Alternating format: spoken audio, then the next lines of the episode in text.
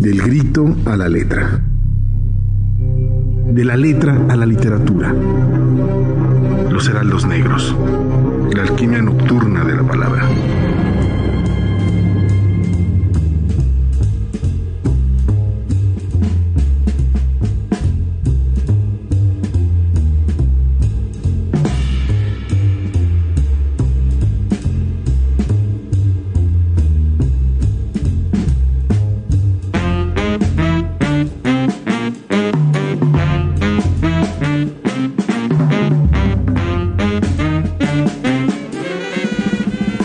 Noche con un minuto aquí en el 99.7 de FM. Muchísimas gracias por estar con nosotros la noche de hoy.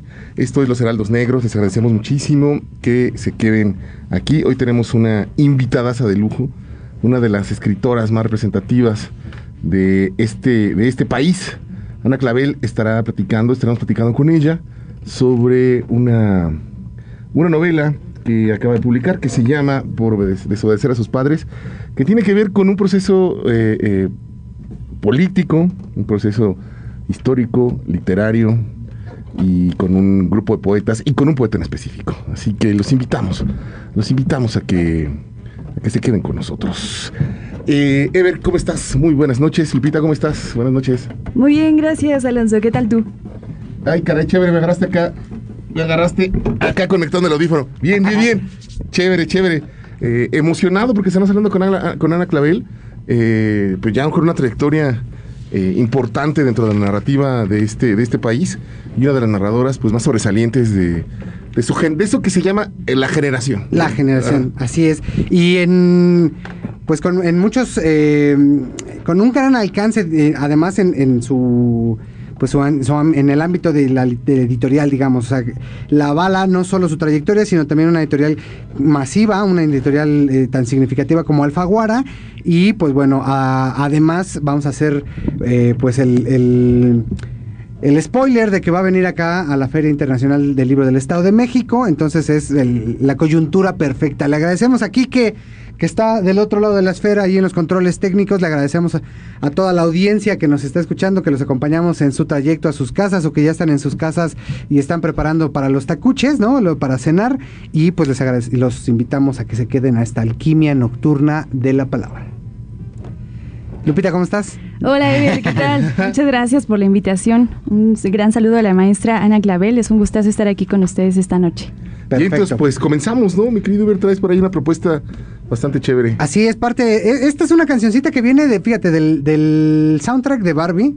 Que trae cosas interesantes. Por ahí Tame Impala tiene una cosa, eh, una rolita interesante. Charlie XCX. XCX, algo así lo dije bien.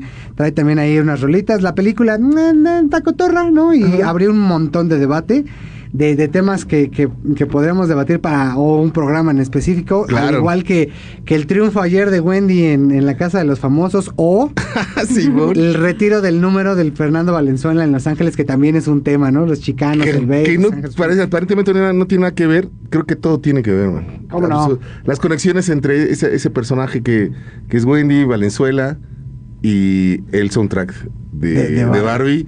tienen algo, tienen una conexión.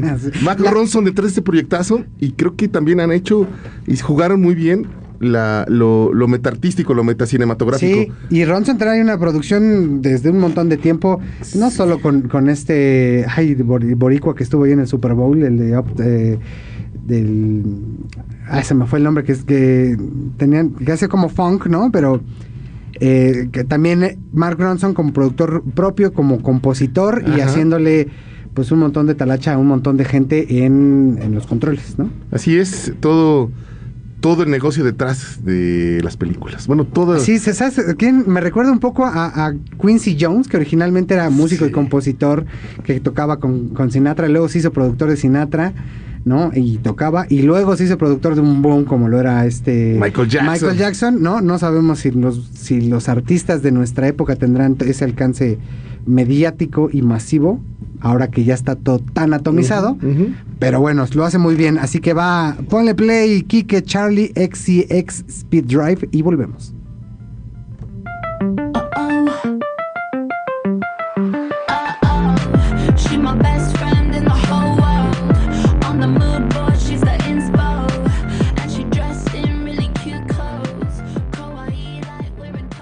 Los Negros.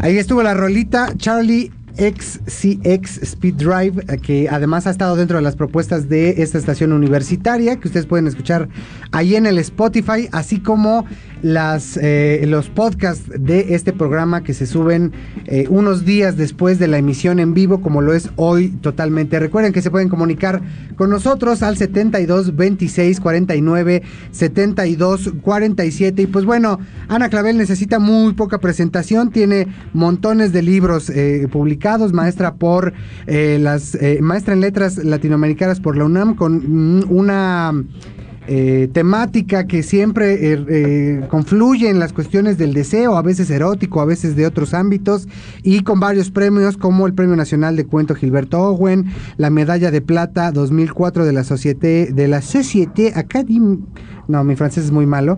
Bueno, de la Sociedad Académica de Artes, Ciencias y Letras en Francia, así como el premio de novela corta Juan Rulfo 2005 de Radio Francia Internacional, que es uno de esos premios que impactan en toda Latinoamérica y que nos va a presentar eh, o que con quien vamos a platicar sobre este libro recién salido que todavía está en etapa de promoción, que es Por desobedecer, desobedecer a sus padres. Una novela juguetona, lúdica y además con una investigación profunda, con muchos juegos estilísticos en torno a un poeta infrarrealista como lo es Darío Galicia, a quien le pones más de 20 nombres en la novela y uno se queda ahí como tratando de salir de esa ratonera como Alicia cuando termina convirtiéndose en una cosa enorme.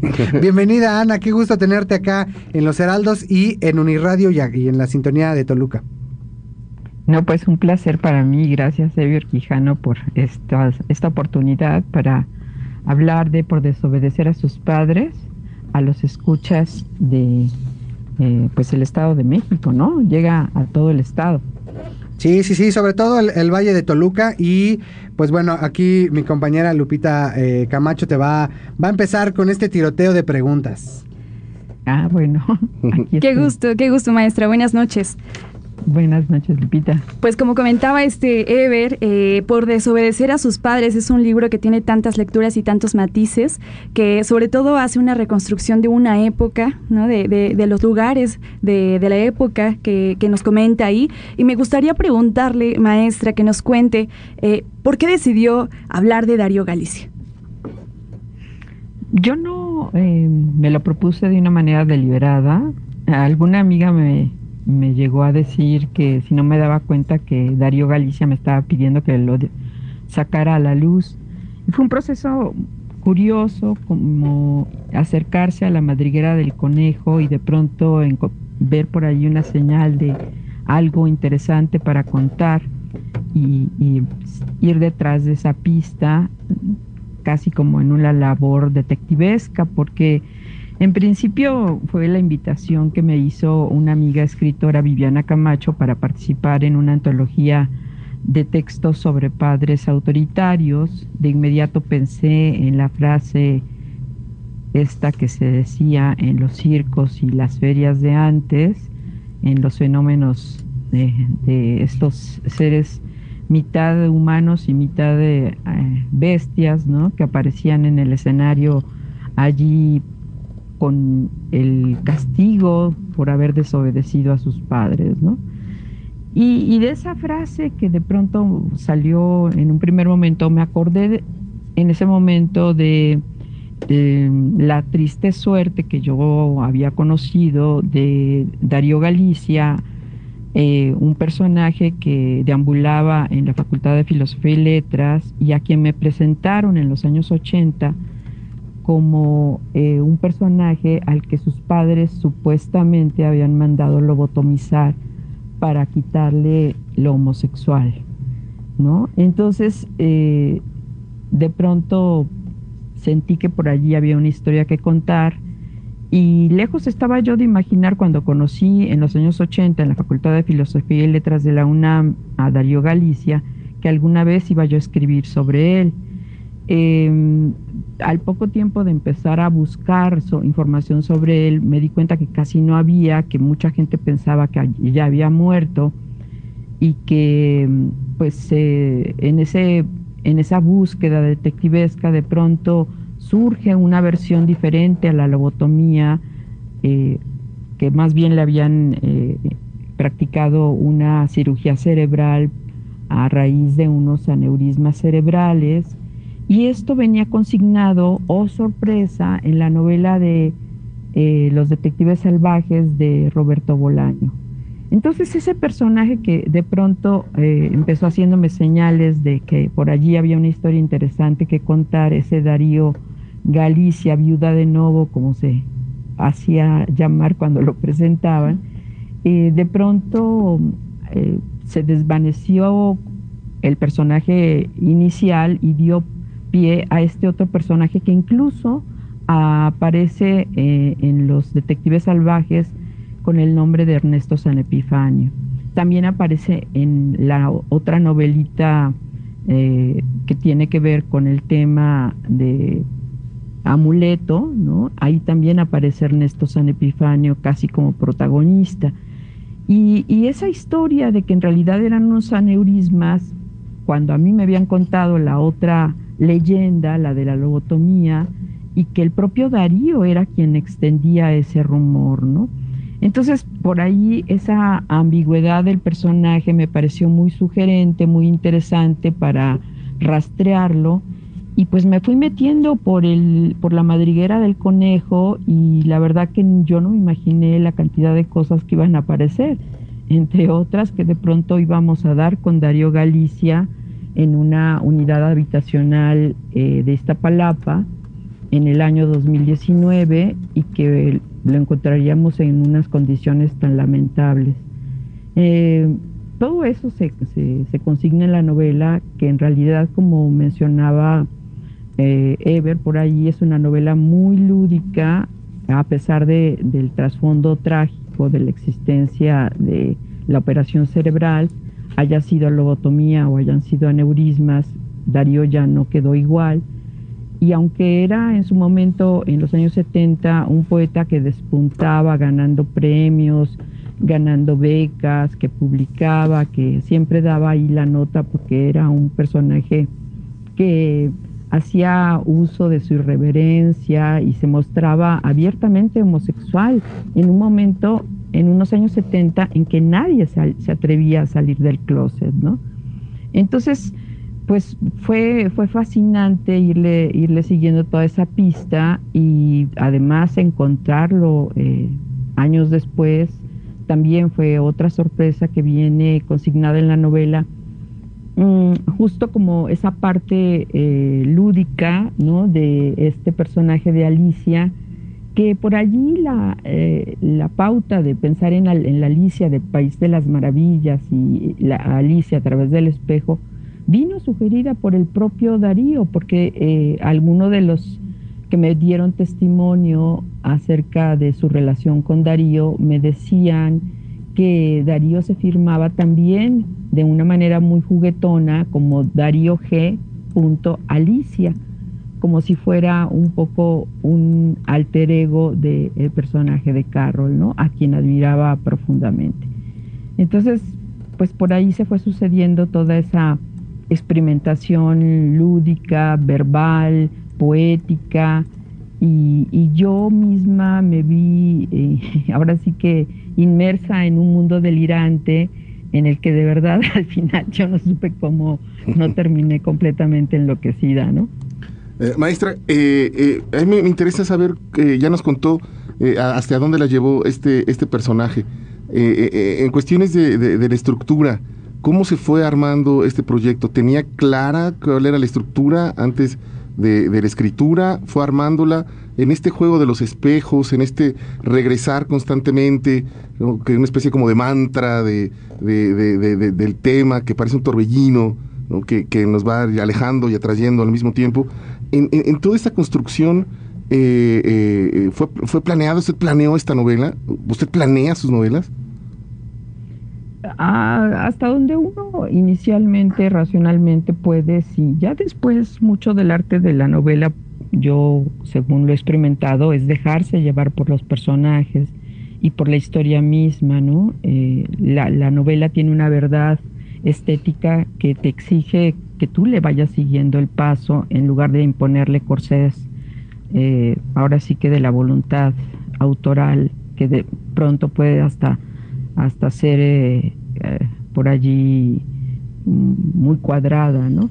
Entonces, en un principio, la, novela de Por desobedecer a sus padres era un relato eh, de 30 cuartillas que daba cuenta como de un acercamiento inicial al poeta, a su historia, a los datos de la lobotomía en el mundo, las prácticas para corregir no solamente a los homosexuales, sino también conductas políticas, conductas eh, sexuales en general también, ¿no? Eh, se practicó, se dice que de las 100.000 lobotomías que se realizaron en el mundo, eh, al menos un tercio fueron realizadas para corregir conductas homosexuales inadecuadas para el momento, ¿no? Y entonces en el momento en que, en que, a mí me llega la historia de Darío en los años 80, pues no estaba tan lejana esa versión. Ese primer relato siguió creciendo al punto en que llegó el momento en que yo le dije a Viviana Camacho, eh, la responsable de la antología esta sobre padres autoritarios, que finalmente se publicó con el nombre del origen de todos los males, le dije que, que, ya no le iba a entregar ese relato que le había prometido, que eso lo iba yo a dejar para una novela y en sustitución le escribí otro relato breve para que entrara en esa antología.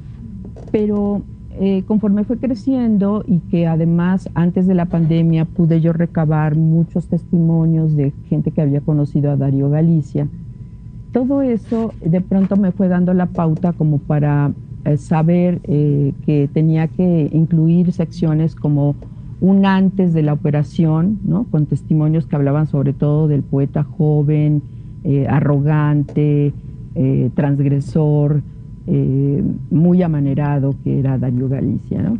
Y luego otra parte que se fue dando también con los testimonios a manera de lo que sucedió posterior a la operación, ¿no? Mucha gente que hablaba de, de cómo Darío Galicia había caído de sus facultades, que ya no era el mismo personaje. Incluso el mismo hay un poema de Roberto Bolaño que se llama visita al convaleciente, en, donde describe que tanto él como eh, Mario Santiago fueron a visitar a un Darío convaleciente y que por allí eh, sus padres casi se alegraban de la cirugía porque a ver pues así este, se curaba, ¿no?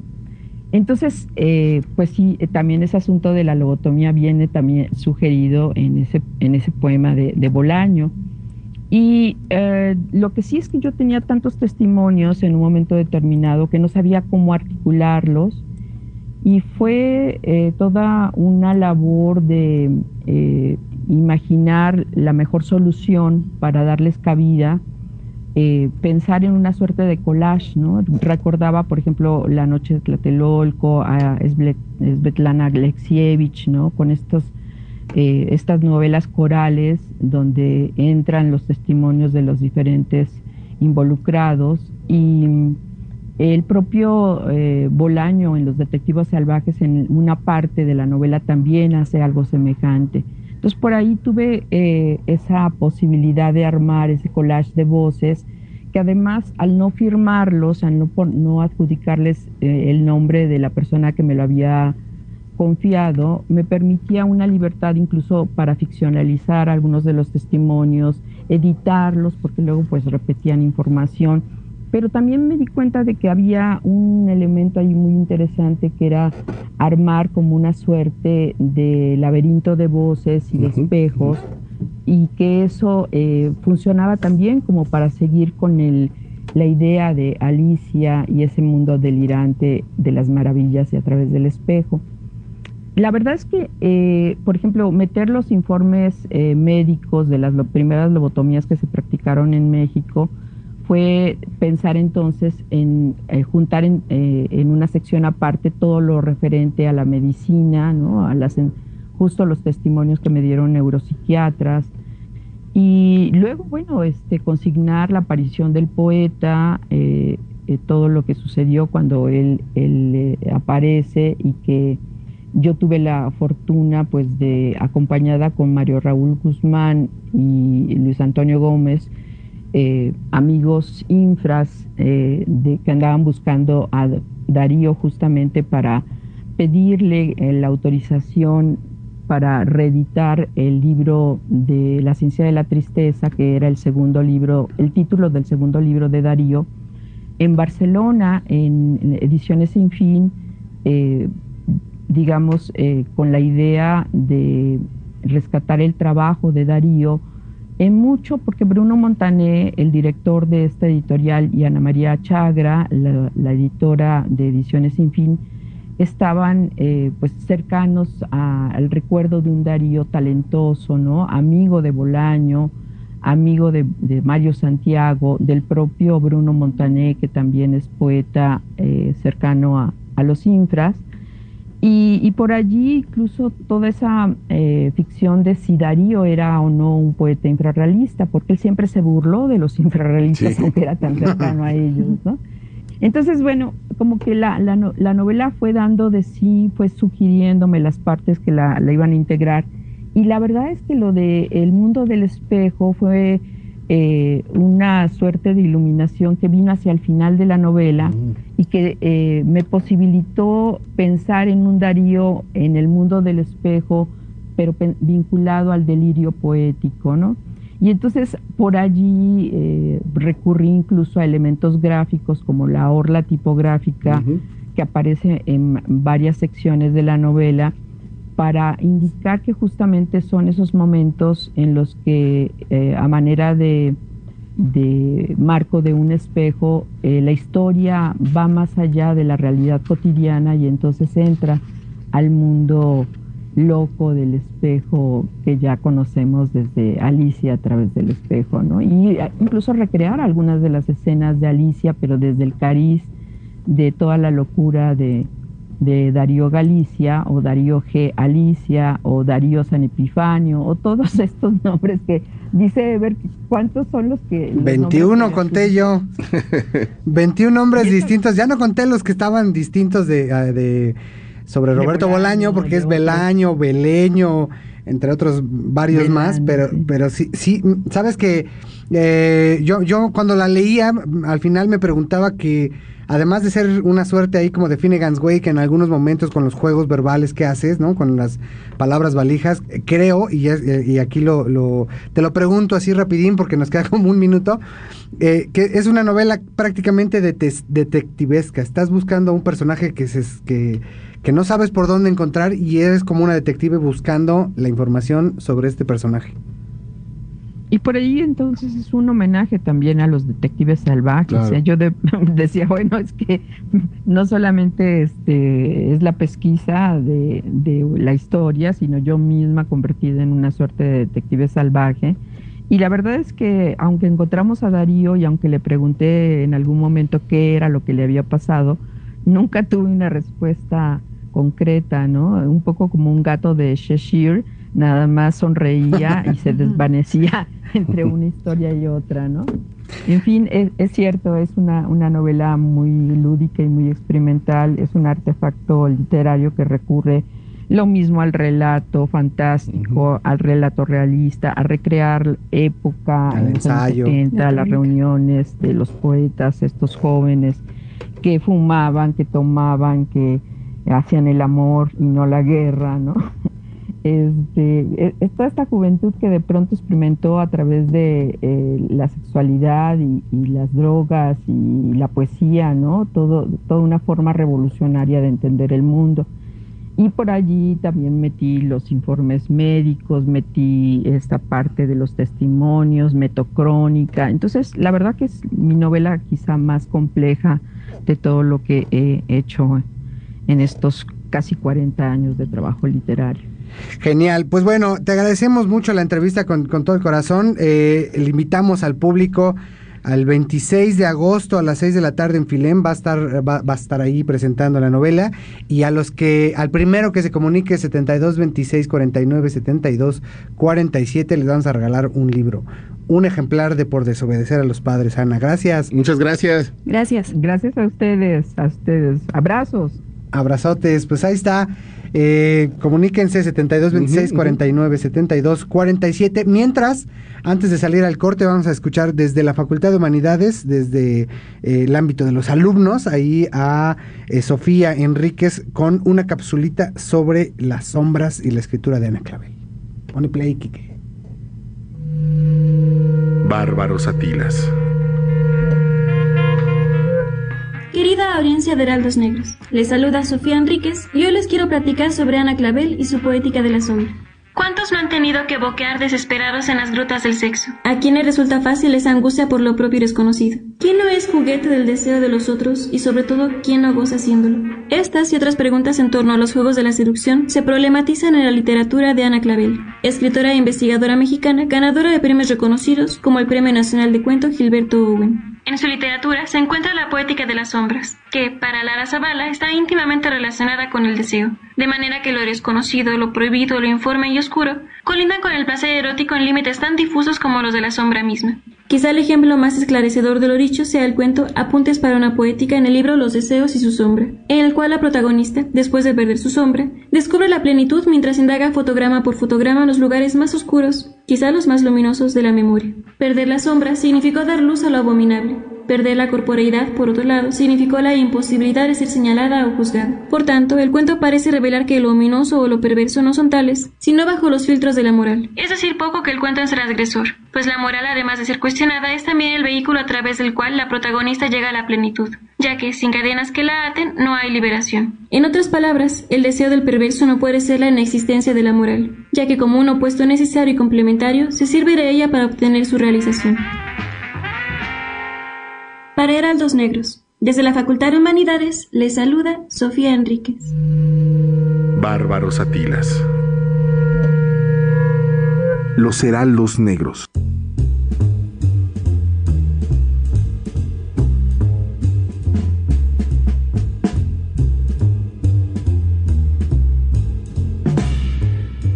Estamos de regreso aquí en Los Heraldos Negros. Muchísimas gracias por estar con nosotros. Les recordamos que tuvimos hace unos segundos, unos minutos, una plática con Ana Clavel, con esa novela que es de- para por desobedecer, desobedecer a sus padres. Yo la recomendamos mucho aquí, aquí en Los Heraldos. A mí me, me- me- me pone a pensar también en esa otra, otra lectura, que es estas novelas que se están construyendo a sí mismas y se explican a sí mismas. Eh, es una novela que también explica cómo fue construida. Sí, sí. Y, y- y ese, y, y ese ambiente, e- ese- esa reflexión también eh, nos, nos lleva a reflexionar sobre, bueno, la, la- la- cómo, cómo funcionan las, las, los andamiajes, los, las, las tuercas de un, de un texto como este. Y creo que también esa, esta, esta novela eh, nos puede dar eh, ese gozo, ¿no? ese gozo de ver cómo fue hecho. Porque todo lo que dijo eh, eh, Ana Clavel, todo lo que dijo del proceso creativo, todo está volcado acá, sí. Entonces, Y aparece ella misma como la escritora, como- Exacto, exacto, aparecen exacto. Los, los entrevistados a quienes les preguntó, aparece dos o tres veces Galicia, ¿no? Y eh, eh, bueno, es- es, un reto en, en un sentido en el que hay que estar como pendiente, porque siempre le va cambiando el nombre a Darío G. o Sí, sí, Darío sí. Galicia, a veces Darío G. Alicia y así. Entonces, hay, para saber que siempre está hablando del mismo, hay que verlo, además de las inserciones de imágenes, dibujos y todo eso. Pero tenemos, tenemos mensajitos, Claro, ya claro. llegaron los, el gan- los ganadores. eh, de, bueno, el ganador, porque nada más tenemos un libro y algunos mensajitos. por favor, mi querido Beber. Ah, Aquí Lupita, no- Lupita. no- Lupita, Lupita. Nos dicen aquí, hola Heraldos, yo quiero el libro, por favor. Víctor Guadarrama, por desobedecer a los, pa- a, a- A los padres. a los padres. Ah, pues Ah, ahí está, chévere, él fue el, a, sus, a, a sus padres, es el Sus título padres. real. ya te lo ganaste, ¿no? A- acá desde Gandhi, desde Librerías Gandhi, yo supongo que es la que está aquí en, en Leona Vicario. Ajá. Ah, porque Dice- ya están, también están. eh, Ya hay tres aquí en hay tres. Toluca. Fíjate, ¿te acuerdas que no había ni una Ever? No, no había ni siquiera local. En Carranza. Ah, en Carranza Pero qué es una y la otra está en el Town Square. En Town Square. Daniel, si eres tú, te mandamos un abrazote. Sí, dice, eh, excelente noche chicos, la primera vez que sintonizo el programa por recomendación, pues ojalá te quedes todos los lunes a las 8 de la noche y si no, en el podcast, este, ahí los estaremos, ahí estaremos promoviendo los que eh, los que subimos ahí. E invitadazo, ¿no? Invitadazo, invitadazo para que vengan acá a platicar. Eh, que nos venga a cotorrear cómo hacen sus promociones, más allá de los carteles que ya todos conocemos, cómo hacen para alimentar eh, las mesas de, novedades y este Eso estaría genial, ¿eh? aquí hay que ponernos de acuerdo. Y si, y si no es Daniel, que le diga a su gerente que lo retamos a que venga aquí a los heraldos negros. Vengan, vengan. Ah, Otro saludo acá. Ah, desde aquí. Dice, reciban un cordial saludo, adelante con los heraldos negros, el Fénix. Vámonos, Muchos saludos. Gracias por escucharnos. Muy bien, dice, um, nomás que no dice el nombre. Ah, Alma Velázquez dice, felicidades a la maestra Clavel por tan interesante novela. No puedo esperar para leerla. Gracias Uniradio por la entrevista y muchos saludos a Lupita. Vámonos los fans. saludos doctora, un gustazo que nos acompañe por acá. Ya ah, vamos a tener a Lupita seguidito. Así que más hay, hay más mensajitos, miren nomás. Qué chido, qué chido. Muchos saludos. Dice un saludo para Lupita de su amiga, la falsa Coralillo. Qué bueno, porque esa no es venenosa. ¿Cierto? Muchos saludos, falsa Coralillo. Pero qué chido, qué chido la falsa Coralillo, está bien bueno eso. Muy bien. Bueno, vamos a una rolita y ahorita tenemos otra entrevista sobre las cuestiones de Filem. Alonso, Lluvia de Héroes. A ver. Lluvia de Héroes es una banda argentina. Me recuerda mucho a los ilegales de España, no a los de ilegal, ilegal. Y tienen ahí un toque surf, rocker, que me ha atrapado. Es como mi crush de la semana. Estoy enamorado de esta banda. Así que ahí les va. Ellos son Lluvia de Héroes. La canción se llama Gira en el Oeste. Regresamos.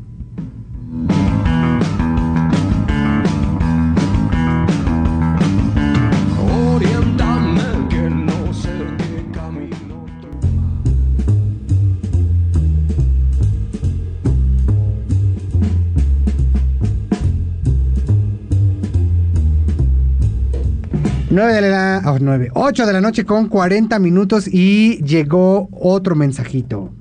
Nos dicen, excelente recomendación de libro, a favor de tener más seguido aquí a... A, Lupita en cabina. Dilo, dilo, dilo. Muchos saludos, Andy, y un abrazo con mucho cariño. Eh, cómo no, la vamos a tener eh, todo el tiempo que ella quiera. Y bueno, ya tenemos entrevista del otro lado de la línea. Está el director de publicaciones universitarias, Jorge Robles, con quien vamos a platicar estos 15, eh, 16 minutitos tendidos sobre todos los eventos que tiene la Universidad Autónoma, las publicaciones, los premios en esta Feria Internacional del Libro 2013 que está a prácticamente 10 días de empezar. Jorge, ¿cómo estás? Bonita noche. Estimado Ever, ¿qué tal? Muy buenas noches. Con el gusto de saludarte como siempre a ti y Alonso. Hola, hola Jorge, también con, un gustazo y sobre todo ahora que es la máxima fiesta del libro en este, en este estado. Ya estamos, ya estamos a punto de, iniciar, como, como bien dice Ever, este, a partir del 25 de agosto y hasta el 3 de septiembre, la novena edición de la Feria Internacional del Libro Estado de México, la famosa FILEM 2023. Así es. Oye, casi 10 años y la UAM, eh, como los años previos, además de sumarse a, la organización y, a este premio FILEM que ahora le toca a Rosa Montero, eh, otorga los premios internacionales de poesía que tú nos platicaste hace algunos meses cómo había estado ahí la numeralia, pero también se otorgan otros dos premios, los premios Horacio Zúñiga para estudiantes y los premios de literatura infantil que luego se ilustran. Platícanos de, de, este trabajo editorial de la UAM. Así es, Eder, pues eh, como, como bien comentas, la FILEM 2023, la FILEM en general es eh, pues el marco en el cual premiamos a, la literatura a través de los concursos que llevamos a cabo dentro de nuestra universidad. Eh, como bien dices, el premio de narrativa, Ignacio Manuel Altamirano, eh, que en este año eh, se otorga a la obra sobre las dunas de Carlos Gallegos y que eh, va a estar presente, por supuesto, va a recibir su premio, va a presentar su libro y también el premio para el Premio Internacional de Poesía, el Owen, que en este año se entrega a un poemario llamado Linfa de eh, Ana eh, Ana Campos me parece que se llama eh, así es y bueno también tenemos la entrega de los premios de cuento infantil que como, como bien mencionas, también ya tienen algunos años que se van entregando.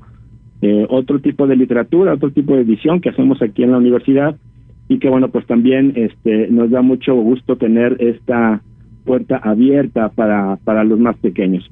Y finalmente, eh, nuestros premios de, del talento del talento universitario, el Horacio Zúñiga, que también pues cada vez va teniendo más este más adeptos más más nos vamos encontrando nuevos talentos dentro de nuestra universidad eh, tanto en el tema de narrativa como en el tema de poesía todo esto y más de 420 eh, eventos son los que vamos a poder disfrutar en estos 10 días de feria eh, literaria. Como decimos sin lectores no hay escena que es eh, nuestro eslogan de este año, porque eh, estamos en, eh, como temática general haciendo homenaje a uno de los géneros literarios pues más antiguos, que es justamente la dramaturgia.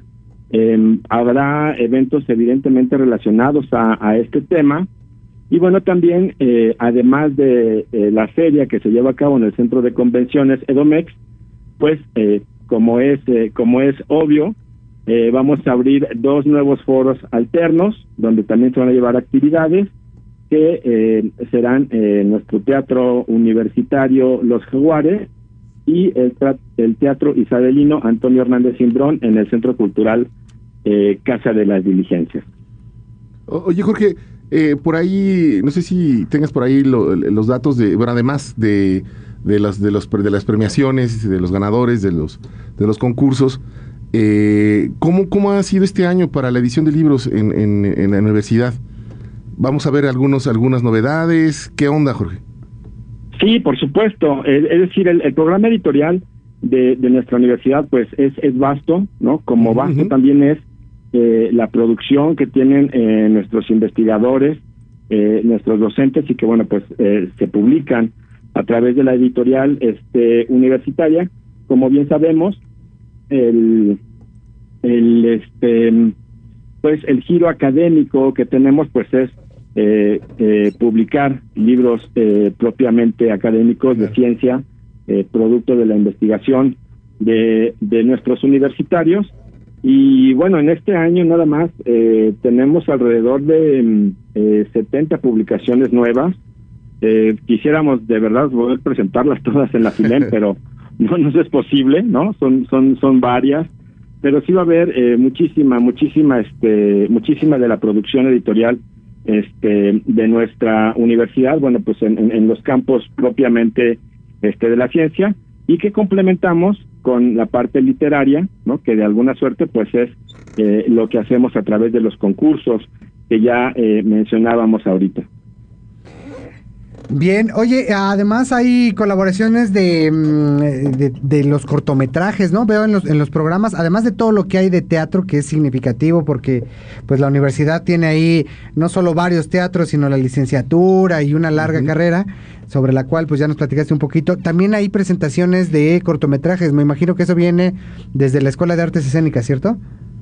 Así es, eh, una parte, la, la FILEM es, es un espacio Em, cultural por excelencia, no no solamente para literatura, ¿sabes?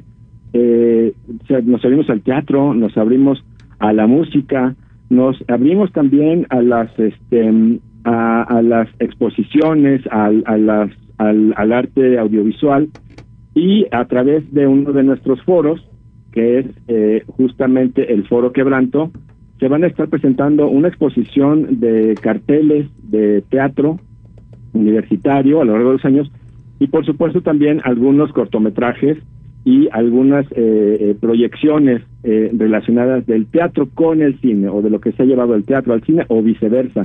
Entonces, la verdad es de que la oferta es este es muy completa en todos este en todos nuestros foros. Son ocho foros los que tenemos dentro de la FILEM, de tal suerte que van a poder encontrar una gran gran variedad de este de eventos eh, de cine, cortometrajes, por supuesto de, de música, como te comento, las actividades artísticas, pues participará la Orquesta Sinfónica del Estado de México, eh, la danza, ¿no? Estará la danza, eh, la compañía de danza del Estado de México, la Filarmónica Mexiquense, eh, por supuesto nuestra Orquesta Sinfónica Juvenil de la Universidad, el coro del Conservatorio de Música y de manera muy relevante, fíjate que te comento que vamos a tener el quinto encuentro regional de talento artístico estudiantil, Teatro Anuyes, donde vendrán estudiantes, donde vendrán este pues eh, diferentes este de diferentes estados a, presentarnos de su, su trabajo en, materia de en materia de, teatro. Entonces eh, es muy amplio es muy amplio todo lo que nos ofrece eh, la FILEM y que por supuesto pues estamos invitando a todo el mundo muy bien. Oye, acá tenemos una nueva integrante de los Heraldos y te quiere no, no solo presentarse, sino hacerte una pregunta. Hola Jorge, buenas noches. Te saluda Guadalupe Camacho y me gustaría preguntarte sobre la coedición eh, con el Fondo Editorial del Estado de México sobre la serie Jóvenes, Pasión y Libertad. Cuéntanos. Oh, Así es.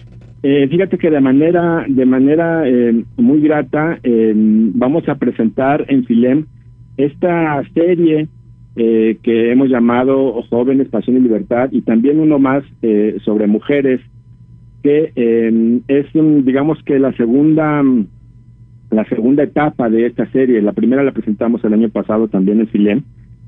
Y eh, ahora este no va a ser la excepción, también vamos a presentar este nuevos libros de eh, jóvenes talentos, la mayoría de ellos este universitarios, que también ya se están abriendo un espacio en este en la literatura y que bueno, pues eh, tienen un espacio a través de estas coediciones que tenemos eh, con el Fondo Editorial del Estado de México, en unas ediciones que verdaderamente son bellísimas y que yo les invito a que eh, como sorpresa vean cuáles son las que vamos a presentar ahí en este en la en la Filem. No, danos un adelanto. Un adelanto, Jorge, por favor. no, sí, para, para eso hicimos todo este Platícanos, danos algunos adelantos.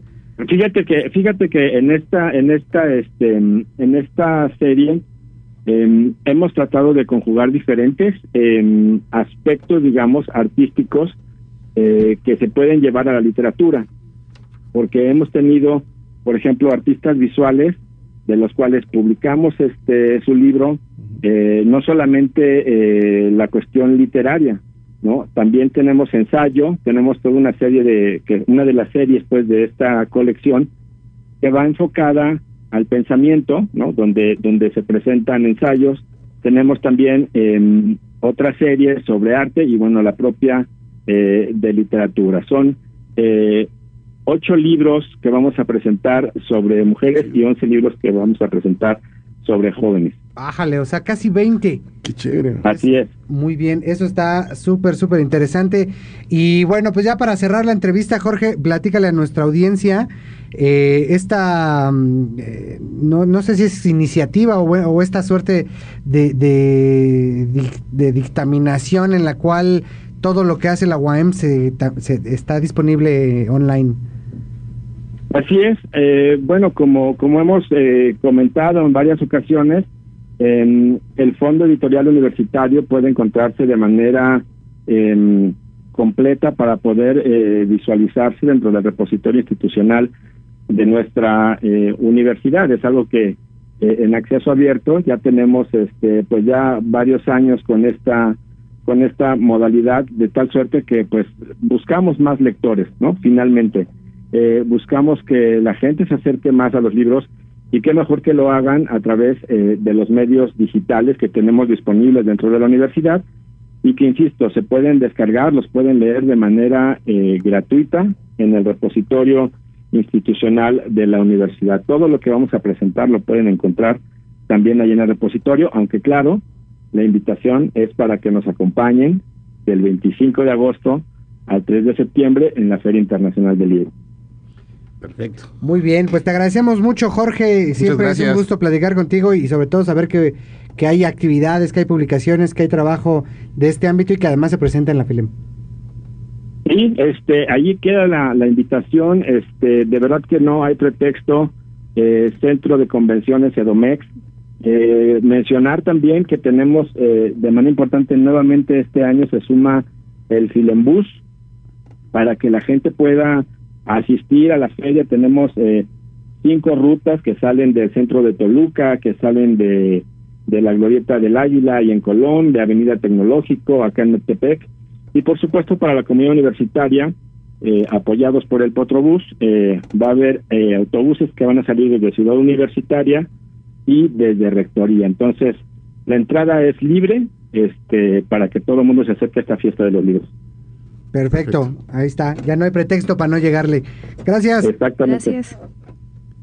Ahí, eh, eh, eh, Jorge, Jorge Robles, director de publicaciones universitarias, que yo también, digo, está chévere que, que apoyen a, a los jóvenes, está chévere, pero también deberían pensar en, en la, que, en la, en la etapa que sigue de la juventud, ¿no? Yo pondría cuarentones, vacuidad y angustia. ¿no? Y, y así, deu- y equilibrio. deudas, y deudas. Y deudas, deudas. Bien, para que sea el equilibrio, hermano, si no. Sí, es que sí. 72 26 49 72 47 el número de WhatsApp y llegó otro mensajito.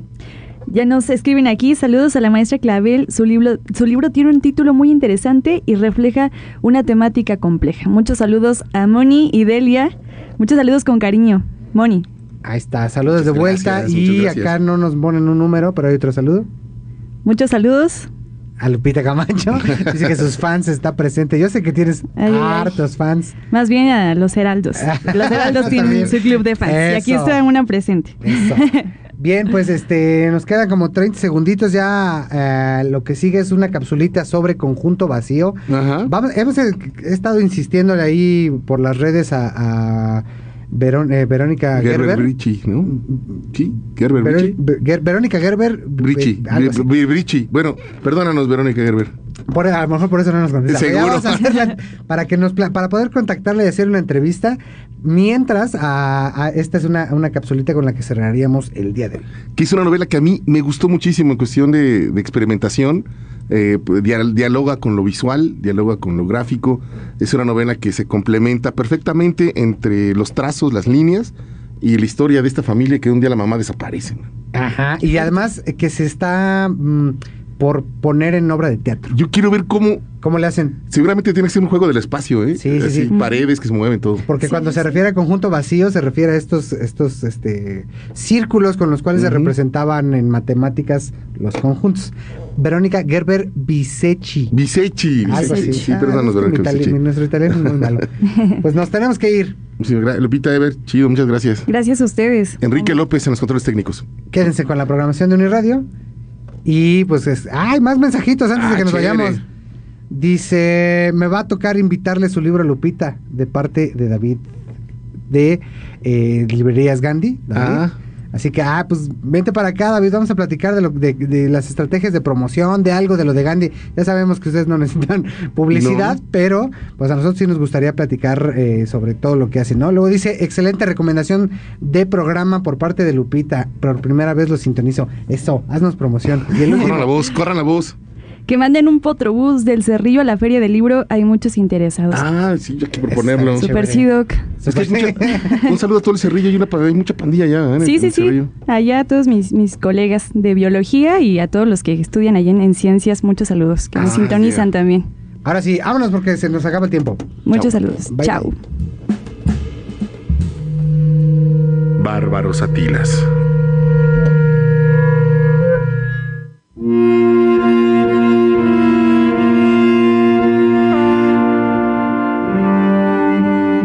A todos, mi nombre es Daniela Albarrán y hoy estreno esta sección en Los Heraldos Negros. Eh, muchas gracias por el espacio.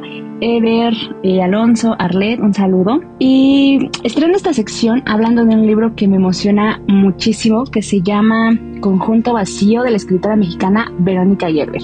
Para empezar, creo que la portada ya nos dice mucho de este texto. El símbolo conjunto vacío, un círculo con una raya atravesada y sin ninguna otra grafía, en un fondo absolutamente negro. Creo que es una portada que verdaderamente nos invita a leerlo, nos da curiosidad, justamente por la falta de palabras, que no nos dice qué título tiene, eh, no nos dice quién es la autora, o sea, ya desde el inicio me parece que no es un libro convencional.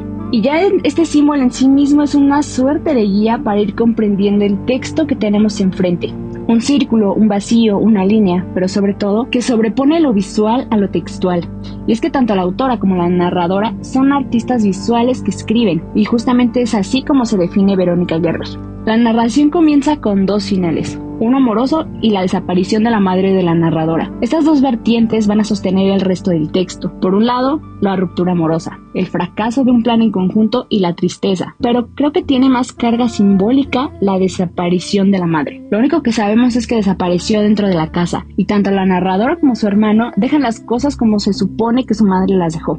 Ya desde aquí, la imagen de la casa que se traga a la madre es un símbolo potentísimo, porque nos muestra cómo lo doméstico, las tareas del hogar, se va tragando a su madre. Otra cosa que me gustó del texto es definitivamente la creación y los juegos de lenguaje que Gerber nos propone. Y presiento que eso se ve con lo que nos dice sobre su afición a la dendrocronología. Los árboles y cada ecosistema hablan su propio idioma y ella al escribir y al pintar al mismo tiempo está creando un lenguaje propio que se ve y se lee. Entre cada capítulo, que algunos son más largos que otros, o que incluso pueden llegar a ser una línea solamente, tenemos diagramas, que no acompañan al texto ni buscan explicarlo, sino que se presentan como otra forma de narrar. Conjunto Vacío es un texto ensayístico, muy poético, de verdad que uno quiere subrayarlo casi todo el libro por todas las frases memorables que tiene, y también destaco que es de esos libros que en sí mismos son una pieza de arte. Por eso recomiendo comprarlo. Yo ya no compro libros, pero creo que este valdría mucho la pena por la singularidad de su formato y de cómo está escrito. Creo que es de esos libros que te rompen en cachitos y te ayudan también a sanar. Es completamente experimental, fragmentario, y yo me quedo con esta frase de Verónica Gerber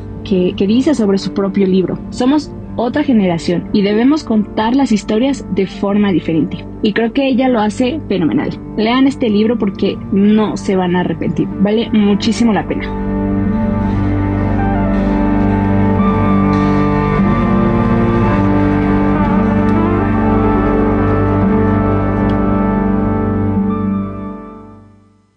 Los heraldos negros.